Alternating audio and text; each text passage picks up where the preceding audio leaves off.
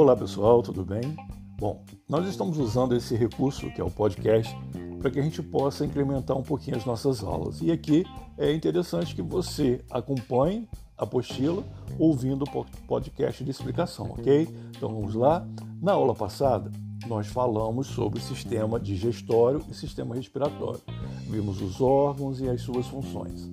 Na aula de hoje, a gente vai falar também de dois sistemas o sistema respiratório e o sistema excretor, ok? Então vamos lá. Quando a gente fala do sistema respiratório, nós temos que entender que a função de respirar é para que possa levar oxigênio até as nossas células. Sendo que, para levar oxigênio às nossas células, esse oxigênio tem que entrar no nosso organismo e ele vai entrar pelas fossas nasais. Então é muito importante a gente entender que a respiração deve ser feita pelas fossas nasais, pelo nariz. Por quê? Porque dentro das fossas nasais o ar vai passar por três processos. Ele vai ser filtrado, ele vai ser aquecido e ele vai ser umedecido. Nesses três processos, o ar vai estar preparado para entrar até nos nossos pulmões, aonde vai chegar aos alvéolos pulmonares e vai haver ali o que nós chamamos de hematose, ou seja, a troca do oxigênio pelo gás carbônico que já foi eliminado pelas células.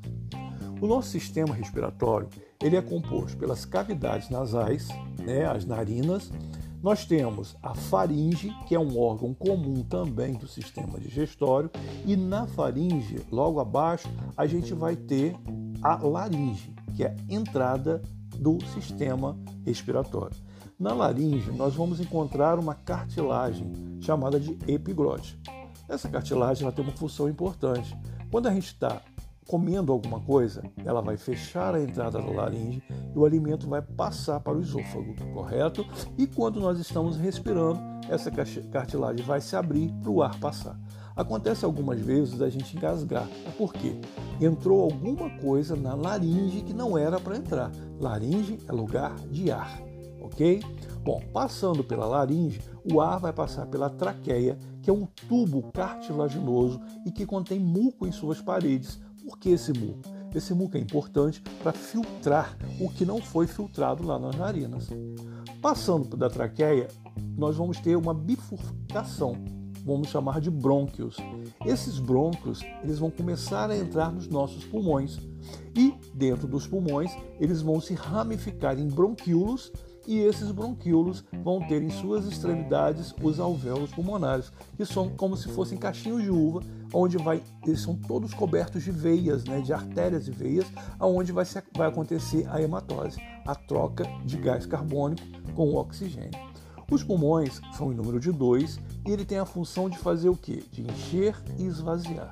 Mas ele não faz isso sozinho, ele é auxiliado por uma musculatura chamada diafragma que fica logo abaixo do abdômen e pelas costelas.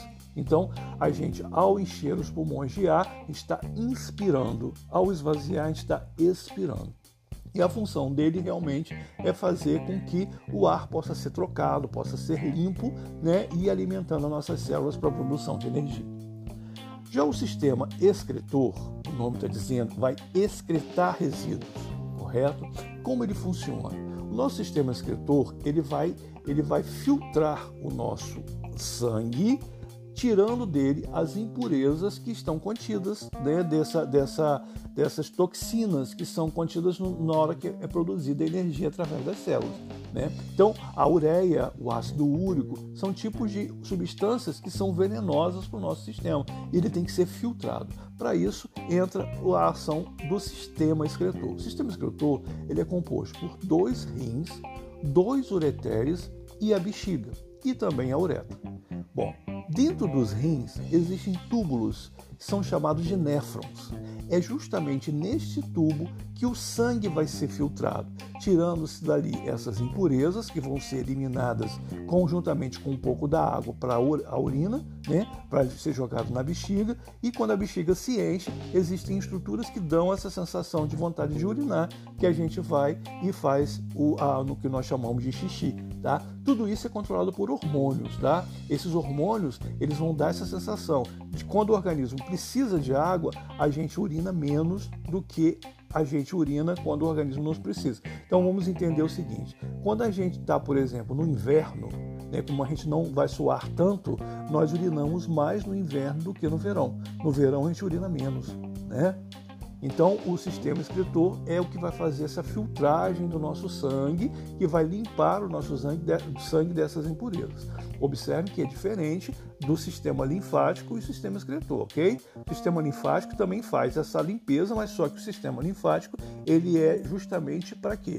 Para produzir esses anticorpos, para ajudar a defesa do nosso organismo. Ok, pessoal? Então, muito obrigado pela essa aula vocês terem ouvido até agora. Acompanhe a aula na apostila e façam uma atividade. Essa aula faz parte da apostila 3 do Aplixe, aula 3, Sistema Respiratório, Excretor, Sistema Respiratório. Tá certo? Um abraço grande para vocês e até a próxima aula.